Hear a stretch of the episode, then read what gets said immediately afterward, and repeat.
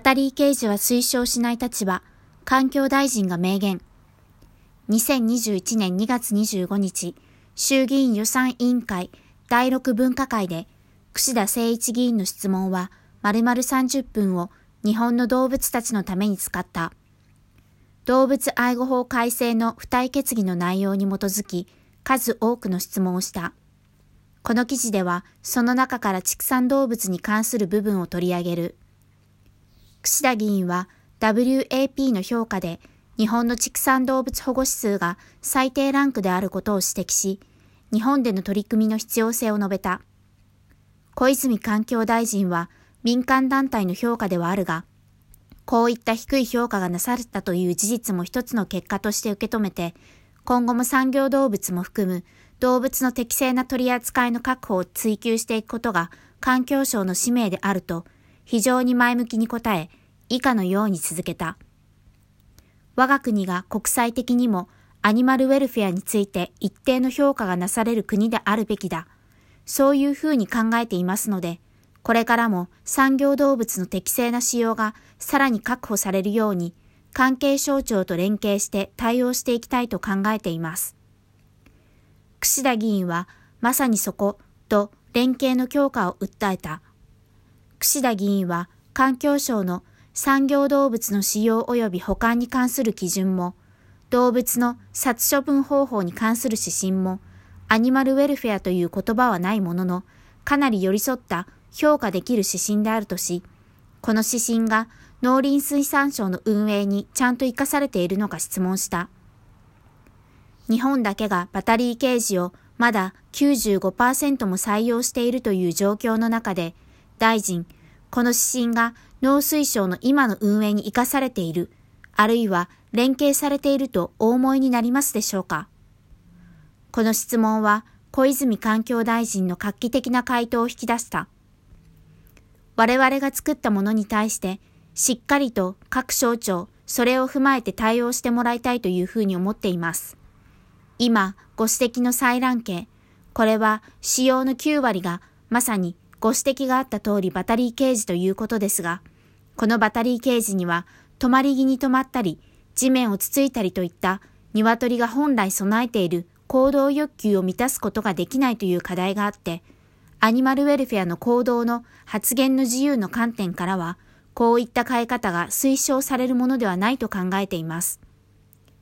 一方で、鶏の闘争、戦うことですね、などについては、平飼いよりもリスクが少ないという指摘もありますが、動物愛護を所管する環境省としては、あらゆる動物がアニマルウェルフェアという観点から考えて、少しでも望ましい形で飼育されるように変わっていくことが重要だと考えていますので、こういった共通認識を各省とも共有できるように、我々としてもしっかりと連携していきたいと思います。バタリーケージのような飼育方法は推奨されないと明言したのだ。これまでアニマルライツセンターが畜産動物のアニマルウェルフェアについて農林水産省と話し合いを始めてからずっと越えられなかった壁があった。それは本来の行動が発言できない。つまり5つの自由が1つでも欠けたらアニマルウェルフェアが守られている状態ではないという世界の共通認識がどうしても行政に認めもら認めてもらえなかった点だ。それを今回超えたのだ。環境省と農林水産省はこれまでの連絡会議を持つという連携だけではなく、連携文書に署名したという。ここまでに来るために多くの国会議員が質問に立ってくれた。そして多くの市民が国に意見を届けた。世論の高まりと多くの人々の声が国を一歩前に進ませたのだ。翌朝の環境大臣記者会見の場では、産経新聞の記者がこの点を質問し記事にしている。環境大臣はこう答えている。昨日も串田議員に対する答弁で申し上げましたけど、野上大臣との合意の中で様々な連携が書いてあります。